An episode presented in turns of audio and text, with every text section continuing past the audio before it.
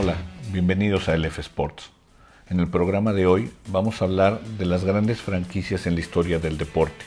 Vamos a tocar los deportes más relevantes para nosotros aquí en México. Espero no dejar alguno fuera. Y, y no estoy hablando del mejor equipo, sino como franquicia. Déjenme explicarles a qué me refiero con esto. Por ejemplo, en el básquetbol de la NBA uno podría pensar que el mejor equipo en la historia son los Bulls de los 90 de Michael Jordan. Pero eso no los hace la mejor franquicia porque hay 80 años o 50 años de, de básquetbol. Y lo que me interesa es, a lo largo de ese tiempo, a lo largo de la historia del básquetbol, cuál ha sido el mejor equipo en la NBA, por ejemplo. Entonces, uno podría irse fácil a decir que es por el número de campeonatos, pero no es tan simple. Hay veces que sí es lo que distingue a un equipo claramente, pero es muy importante la consistencia y es importante los jugadores que dan. O sea, un equipo que domina ampliamente en un periodo de 10 años, pero en los otros 50 desaparece, no, no creo que tenga los méritos suficientes para ser considerada la mejor franquicia. Entonces, vamos a empezar y vamos a empezar con un caso fácil, que son los Yankees de Nueva York en el béisbol de grandes ligas. Claramente son el mejor equipo que ha existido. Los Yankees tienen 27 títulos. Para que se den una idea de lo que esto representa, el segundo lugar en campeonato son los Cardenales de San Luis con 11. Los Yankees han participado en 40 series mundiales. Nadie ha jugado tantas como ellos han sido campeones en cada una de las décadas excepto en los 80s y en la más reciente de los 2010. Tienen 19 campeonatos divisionales, la segunda mejor marca después de Atlanta que tiene 20. Ningún equipo en la historia del béisbol de grandes ligas ha ganado tantos partidos como los Yankees, ni tiene un mejor porcentaje de ganados y perdidos que los Murlos de Manhattan. Incluso hubo una época de fines de los 40, principios de los 50 que ganaron cinco títulos de manera consecutiva. Los Yankees, no nada más eso, han jugado en ellos personajes como Babe Ruth, que todos lo conocemos, tal vez la figura más grande que ha existido en el béisbol. Ha estado DiMaggio, Mickey Mantle, Don Mattingly, Derek Jeter,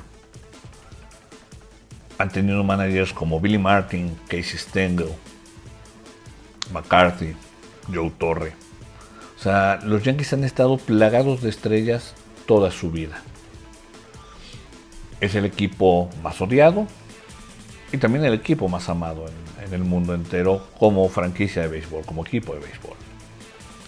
Para que nos demos una idea de lo exitosos que han sido, miren, los 19, los 19 jugadores de béisbol que tienen más títulos, los 19 jugaron en algún momento en Yankees.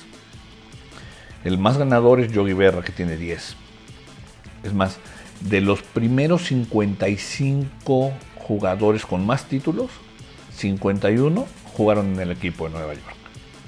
O sea, no hay ni comparación del éxito de Yankees con el éxito de cualquier otra franquicia en las grandes ligas. Yo mencionaría adicionalmente, o sea, como una mención honorífica a San Luis, que ya hablé que tiene 11 títulos y 19 series mundiales. Boston y Atléticos, que tienen 9 campeonatos. Los Gigantes 8. Y el otro que, que incluiría son los Dodgers, que aunque solo tienen 7 títulos, están por abajo de San Luis, Boston, Atléticos y Gigantes. Han participado en 21 series mundiales. Todos ellos, si lo ven, en esos números, lejos de los Yankees. Ahora, estuve pensando quién podría ser una figura representativa de Yankees. Hay muchas. O sea, Babe Ruth sin duda es una enorme, enorme figura del béisbol que jugó con los Yankees. Pero decidí hablarles un poquito de tal vez el dueño más colorido que ha existido en el béisbol, que es George Steinbrenner. Los Yankees, después de ser muy exitosos hasta los 50, principios, hasta los 50, principios de los 60, fueron adquiridos por CBS en 65. Y fue una época muy mala, no ganaron nada. En el 73 los compra George Steinbrenner. Los compró en 8.8 millones de dólares. Hoy el equipo de los Yankees vale 5 mil millones de dólares. Eso es un negocio redondo. Es la franquicia, la segunda franquicia más valiosa en los Estados Unidos deportiva, solo detrás de los Vaqueros de Dallas. Ahora, Steinbrenner era una figura absoluta. Se distinguía por su mal carácter, por su pasión por ganar. Y vamos a mencionar en un par de minutos algunas otras cosas que lo distinguían y que a lo mejor no son tan conocidas. Cuando hablo de su carácter, para que se den una idea, en sus primeros 23 años como dueño de los Yankees, tuvo 20 managers. O sea, nadie duraba en los Yankees, a todo el mundo corría. Incluso Billy Martin, por ejemplo, creo que fue manager cinco veces o se movió cinco veces en el equipo de los Yankees. Es impresionante. Contrató para hacer grandes a sus Yankees a grandes jugadores. Invirtió como ningún dueño lo había hecho. Llevó a los Yankees a Catfish Hunter, al gran Reggie Jackson, en algún momento a Dave Winfield, movió a Alex Rodríguez. O sea, Steinbrenner invirtió en grande pensando que iba a ganar mucho dinero. Lo hizo, su equipo vale un montón de plata, tiene su cadena de televisión, el equipo de los Yankees. Gran negocio, grandes triunfadores. Bajo Steinbrenner, los Yankees ganaron 7 de sus 27 títulos de serie mundial o han ganado 7 de sus 27 títulos. Él ya murió, pero los hijos siguen siendo los dueños del equipo. Ahora era un dueño complicado. Por ejemplo, llevó a Dave Winfield a, los Yankees, venía de San Diego. Jugadorazo. Pero no respondió en postemporada. Y el mismo Steinbrenner, haciendo referencia a Reggie Jackson, que era Mr. Octubre porque bateaba como loco en octubre en la postemporada, a Dave Winfield, su jugador, lo llamó Mr. Mayo, porque decía que solo bateaba cuando no era relevante. A su jugador que le pagaba un montón de plata. Winfield incluso en algún momento demandó a, Steinbrenner por no haber cumplido con lo que iban a ser aportaciones a, la beneficencia de Winfield. Y Steinbrenner contrató un investigador privado y abogados para ensuciar el nombre de Winfield. Era un tipo súper polémico, pero sin duda, sin duda, con un enorme deseo y dedicación al triunfo. Steinbrenner con lo que pagó de sueldos para sus Yankees, provocó para muchos una inflación, para otros un pago justo a los jugadores. Sigue siendo una de las figuras más grandes que ha habido en el béisbol de grandes ligas. Ahora, les decía que hay otras cosas que uno no sabía. Por ejemplo, Steinbrenner a lo largo de su vida muchas veces pagó los servicios funerarios y educación de policías de Tampa y de Nueva York que murieron cumpliendo con su deber. Pagaba la educación de sus hijos. Aportó a hospitales, hay alas de hospitales que tienen su nombre. O sea, Steinbrenner era un tipo duro, pero de buen corazón. Vamos a hablar de otro deporte. Vamos a, no, vamos a hablar del mismo deporte, pero en otro país que es México, la Liga Mexicana de Béisbol. Aquí también es bastante claro que la mejor franquicia a lo largo de la historia han sido los Diablos Rojos del México. Los Diablos tienen 16 campeonatos por 12 de Tigres y 10 de los Sultanes. Ahora, más allá de los campeonatos, en finales, el equipo Escarlata ha disputado 33 por 20 de Monterrey. O sea, ahí hay una diferencia grande en cuanto al número de títulos y en cuanto al número de finales disputadas. Aún más, Sultanes y Tigres, que son los equipos que podrían discutirse como los alternativos a los Diablos, tuvieron en algún momento 30 años en los que prácticamente no pintaron, no llegaban a finales, no ganaban nada. Los Diablos Rojos del México nunca han pasado más de 6 años sin ser campeones. E incluso cuando han estado en esas épocas de 6 años sin campeonato, han disputado ahí alguna final. es un ejemplo absoluto de consistencia. Ha tenido jugadores extraordinarios, Miguel Suárez, Pat Burke, el zurdo Ortiz, el Calimán Robles, el Huevito Romo, Aurelio López, que después triunfaría con los Tigres de Detroit, Gainey, el Rayo Arredondo, Daniel Fernández, el Borrego Sandoval, por mencionar algunos, el Metralleta Ramírez, el Descens, o sea, cuando uno piensa en los grandes jugadores de Liga Mexicana, invariablemente llega a los Diablos Rojos del México porque han sido el equipo más importante que hay. Estuve pensando quién podría ser una figura de los Diablos de la que valdría la pena hablar y decidí que es Benjamín Cananea Reyes.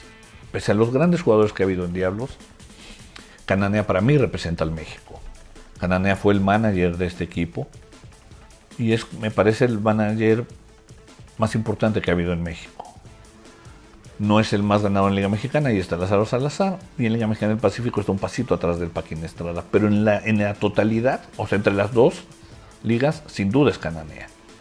Cananea ya había ganado un título con Charros y ganó cinco más con los Diablos del México.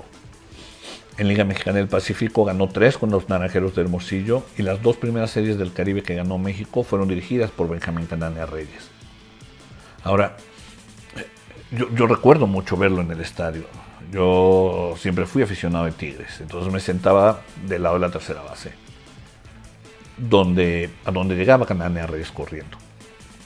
Su figura saliendo del dogout de los Dodgers, corriendo hacia el cajón de coach de tercera, donde todos le chiflábamos y le gritábamos cualquier cantidad de linduras y él hasta parecía disfrutarlo. Esa figura sigue en mi mente y siempre seguirá en mi mente.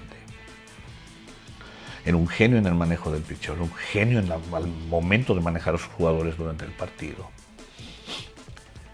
Era una situación rara porque como aficionado de Tigres, y estoy seguro que así les pasará a muchos, lo odiabas. Y lo odiabas porque le ganaban siempre Tigres. Y lo admirabas.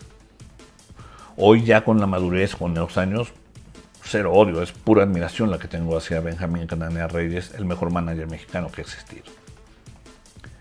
Ahora sí vamos a cambiar de deporte, vamos a hablar de fútbol y vamos a empezar con la primera división de México. Sé que este va a ser un tanto polémico porque siempre el fútbol mexicano es polémico. Primero considerar que la época profesional inicia en 1943, o sea, no estoy tomando campeonatos antes de eso. En cuanto a títulos, el equipo más ganador es el América que tiene 13, Chivas 12 y Toluca que a veces lo dejamos en el olvido tiene 10. Si tomamos campeonatos más subcampeonatos, el América está un poco arriba del Guadalajara, tiene 23 por 21 de Chivas y 19 el Cruz Azul.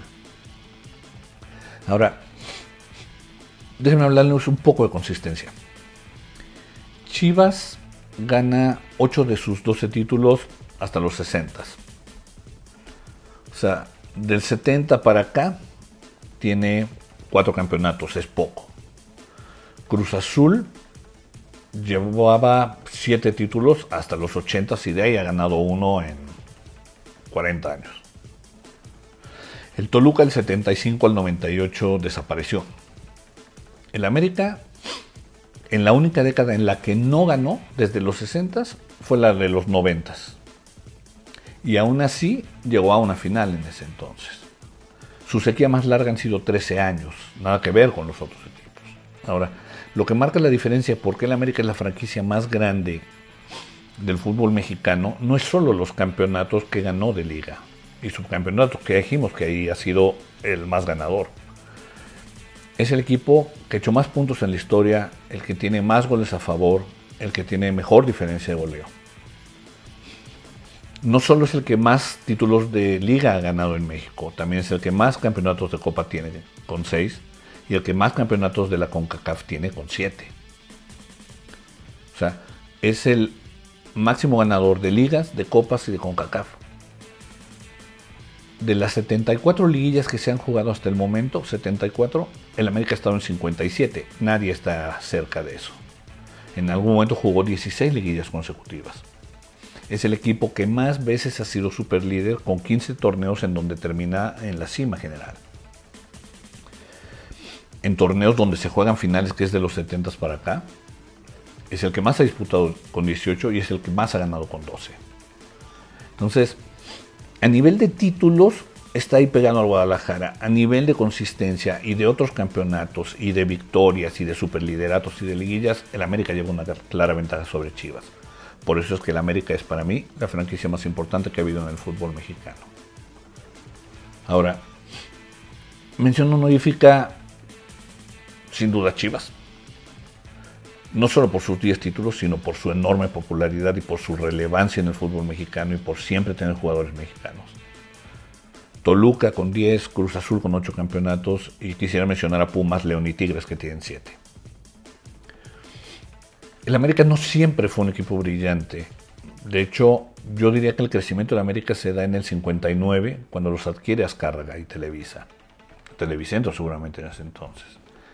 Y le pide a Guillermo Cañedo, a quien nombra presidente, de acuerdo a biografías de Azcárraga, que haga del América un equipo amado, odiado y triunfador. Eso fue lo que le pidió a Cañedo. Y eso fue lo que cumplió Guillermo Cañedo. Construyó el Azteca, trajo a jugadores extranjeros importantes como Sague, Arlindo desde el inicio, y su gran golpe mediático es contratar a José Antonio Roca como entrenador a principios de los 70. Roca, el mayor antichiva, de acuerdo a cómo él mismo se definía, era un tipo que yo no sé si como entrenador era muy bueno, tengo mis dudas, pero tengo claro que desde el punto de vista mediático era un genio. Puso a la América en el mapa del fútbol mexicano, lo hizo competir en popularidad con Chivas. a él se debe el crecimiento, a él se debe la rivalidad, a él se debe el odio que se tiene hacia el América incluso hoy en día. Entonces yo diría que hay cinco grandes figuras que han construido al América o que construyeron las bases del América. Uno, dos a nivel directivo o dueños que son Azcárraga y Cañedo. Uno a nivel de entrenador que es José Antonio Roca.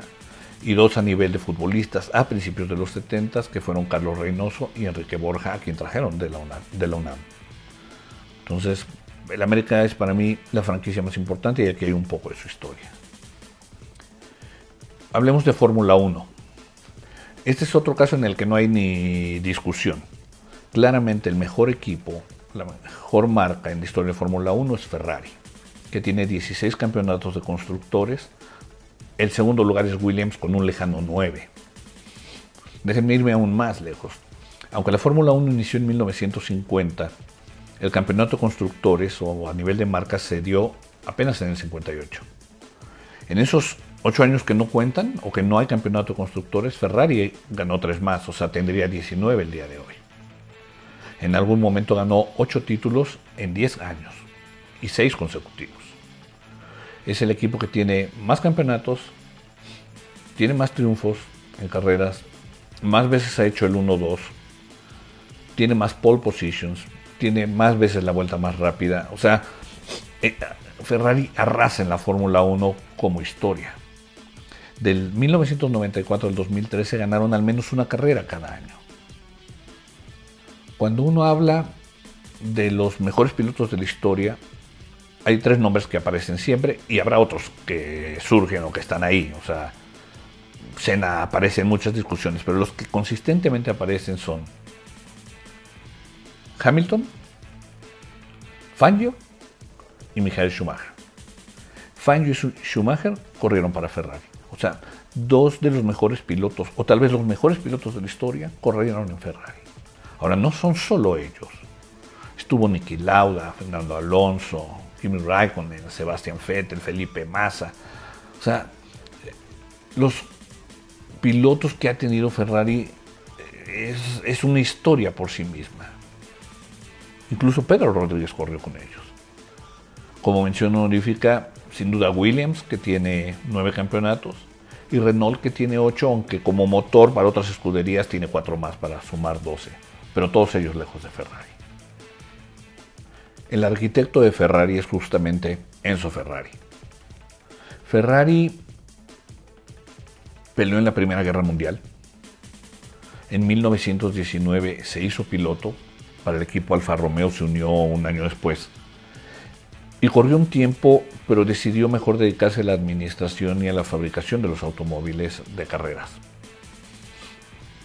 Algún amigo de él que murió durante la Primera Guerra Mundial, de hecho, había diseñado la imagen de un caballo, que es la que sigue figurando hoy como la imagen de, Ferrari, el logo de Ferrari. Ferrari, en 1939, después de un buen tiempo, renunciaría a Alfa Romeo para ese momento ya había un equipo Ferrari que corría con Alfa Romeo. O sea, él tenía sus pilotos, él le metía sus autos, etc. Entonces en 1939 renuncia a Alfa Romeo y forma su propia empresa de autopartes.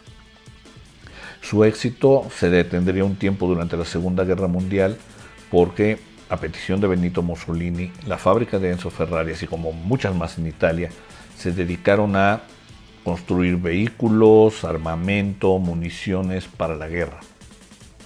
Cuando reanudó, Ferrari decidió unirse a la Fórmula 1 en su primer año en 1950. Es la única escudería que ha estado desde el año 1 hasta hoy corriendo en Fórmula 1. Ferrari murió en 1988. Vendieron parte de Ferrari a Fiat.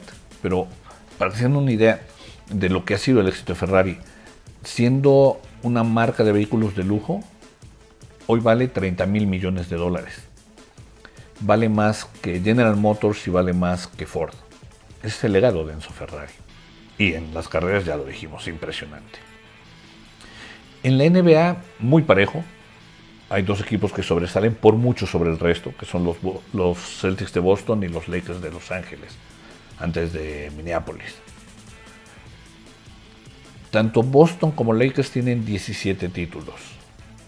La gran diferencia empieza a estribar en el número de finales disputadas y como hemos hablado de la importancia de la consistencia, ahí es donde veo yo una diferencia entre Boston y Los Ángeles. Los Celtics, decía, han ganado 17 títulos, han disputado 21 finales.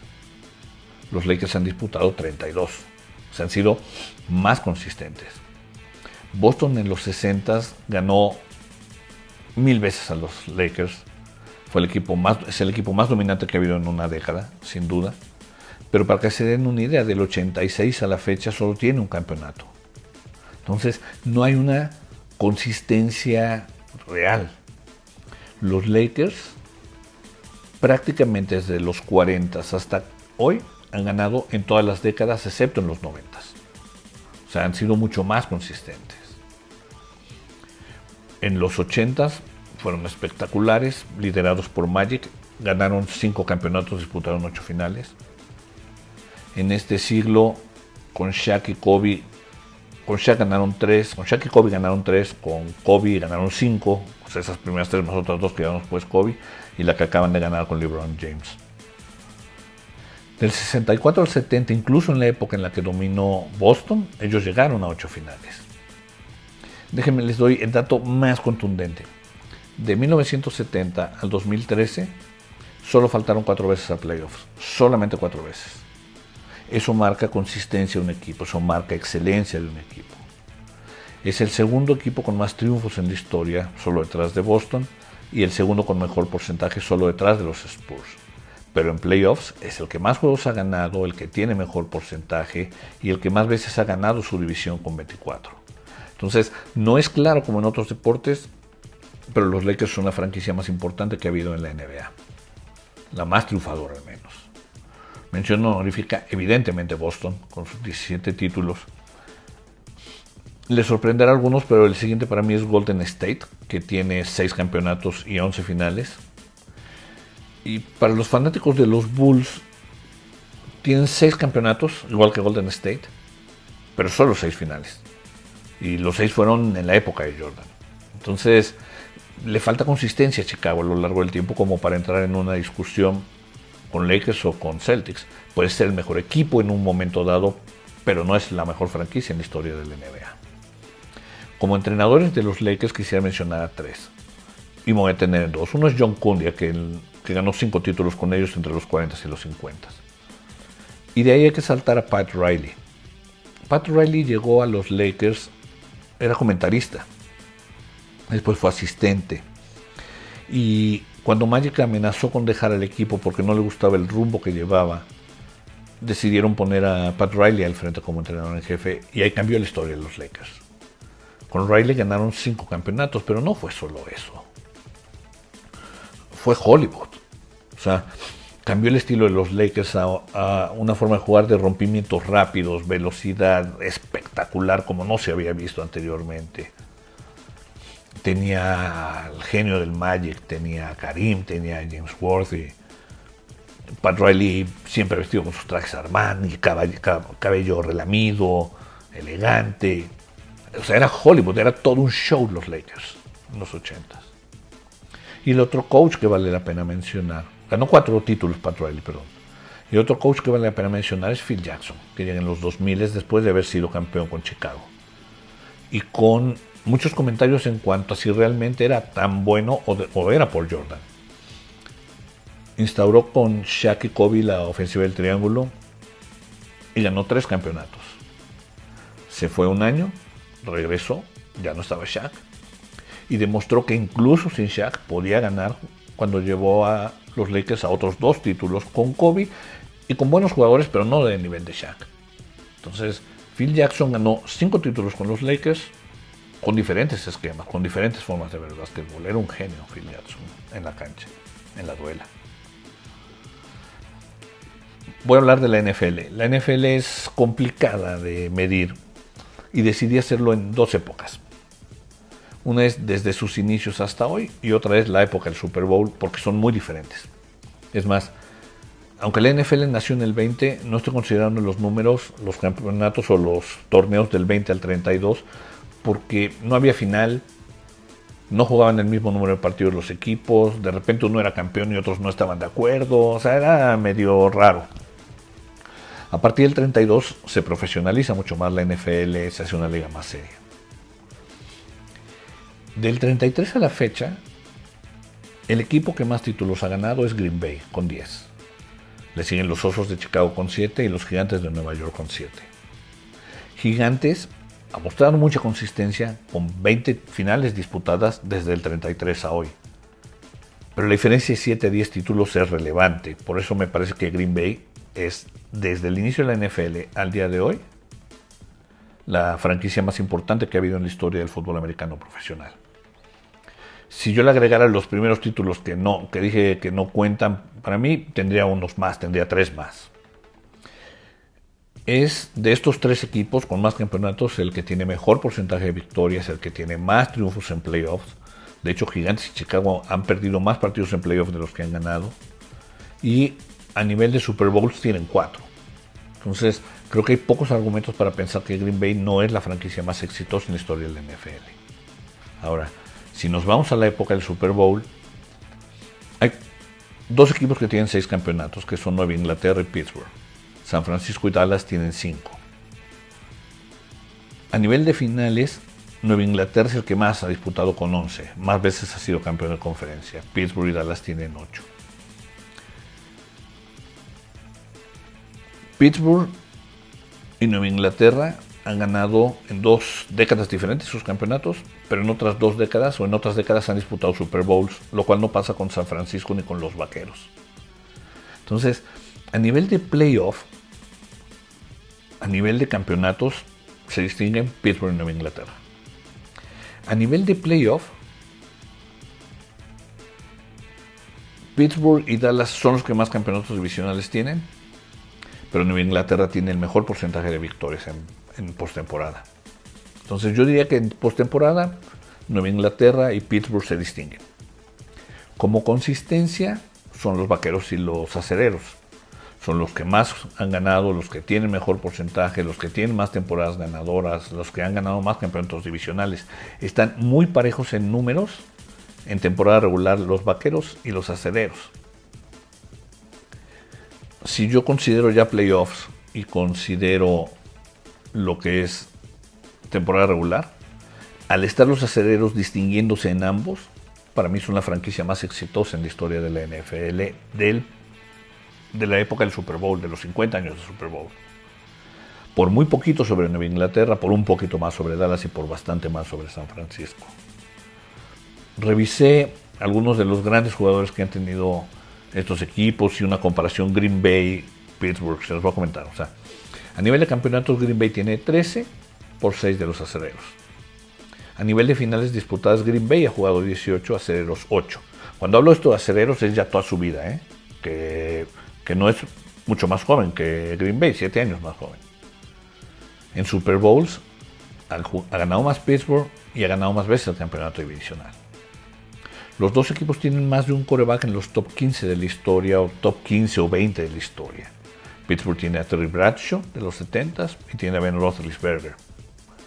Green Bay tiene a Bart Starr, tiene a Brett Favre y tiene a Aaron Rodgers. En jugadores en el Salón de la Fama, Green Bay tiene 25, Pittsburgh tiene 20. Hace un año se nombró el equipo ideal, los 100 mejores jugadores en la historia del NFL. Pittsburgh metió 6. Webster, Joe Green, Jack Ham, Jack Lambert, Mel Blount y Goodson. Imagínense nada más, de esos 6, 5 jugaban en los 50. O sea, 5 de los 100 mejores jugadores que ha habido en la historia de la NFL jugaron para Pittsburgh en una época que fue cuando ganaron 4 títulos. Eso es impresionante. También está Chuck Noll, por cierto, como entrenador. Green Bay tiene 5 jugadores. Tiene a Don Hudson, tiene a Brett Favre, tiene a Forrest Gregg, tiene a Clark Hubbard y tiene a Reggie White. Y tiene a dos coaches que son Lambeau y Lombardi. Reggie White fue muy exitoso en Filadelfia, pero también en Green Bay, por eso lo estoy incluyendo aquí. Entonces, dos grandes equipos, dos grandes historias, grandes jugadores. Para cerrar, vamos a hablar del fútbol mundial. Y me voy a concentrar en Europa, que es donde sabemos que se ha jugado siempre el mejor nivel de fútbol. Aunque hay quien piense que en Sudamérica el siglo pasado, la verdad es que en Europa siempre, o durante 80 años, ha jugado el mejor nivel de fútbol, 60 años.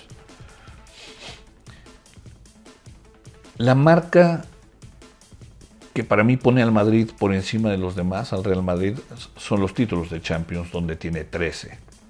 Lo siguen el Milán con 7, Liverpool con 6, Barcelona y Bayern tiene 5. O sea, hay mucha diferencia en Champions ganadas. En victorias aún más. El Real Madrid, ha ganado 262 partidos de Champions por 125 del Milán. De acuerdo a la Federación Internacional de Historia y Estadística de la FIFA, el mejor equipo del siglo XX es el Real Madrid, seguido del Juventus, el Barcelona, el Peñarol y el Nacional de Uruguay. En el siglo XXI pone al Barcelona, luego al Real Madrid, Bayern, Boca Juniors y Sao Paulo. Pero de este siglo van 20 años. Entonces, hay una diferencia todavía grande entre Barcelona y Real Madrid en ese sentido. En ligas, la Juventus ha ganado más que el Real Madrid, ha ganado 36 por 34 en los merengues. Pero la diferencia está en la Champions, donde se enfrentan los mejores de Europa. Y ahí es donde me parece que el Real Madrid deja pocas dudas de ser la franquicia más importante en la historia del fútbol mundial. Si pensamos en los goleadores que ha tenido el Madrid, está Cristiano Ronaldo, Raúl, Di Stefano, Hugo Sánchez, Paco Gento, o sea, es una maravilla. Y eso es a nivel de, goleadores. Si toman otras posiciones está Zidane, está Hierro, está Pirri, está Iker Casillas, Ramos, realmente ha sido fenomenal lo que ha tenido el Real Madrid. Sin embargo, la figura que decidí que representa mejor al madridismo no es ningún jugador, sino es Santiago Bernabéu. Bernabéu jugó 14 años con el Real Madrid y después tomó puestos directivos hasta que en el 43 lo nombraron presidente. Y ahí inicia la historia de éxitos del Real Madrid. Más allá de los números, él construyó el Estadio Chamartín, que después se convertiría en el Santiago Bernabéu que hoy conocemos, y también construyó la ciudad deportiva. Bajo su mandato, el Madrid conquistó 16 ligas, 6 copas y 6 champions. Él fue uno de los impulsores de la Champions, por cierto. Trajo al equipo a jugadores como Di Stefano, Gento, Puskas. No conformándose con eso, el Real Madrid, que también compite en el básquetbol, bajo el mandato de, de Bernabéu, conquistó 19 ligas de España y 6 copas europeas. Sería fácil también incluir como grandes figuras a Di Stefano o a, a Cristiano Ronaldo. Pero sin duda, Santiago Bernabéu es la figura más representativa del madridismo en su historia. Y eso es todo lo que tenemos hoy en el F Sports. Espero que les haya gustado el programa. Síganos, por favor déjenme sus comentarios. Si les gusta, denle like, es muy importante para nosotros. Hablemos. Muchas gracias por haber estado aquí. Hasta luego.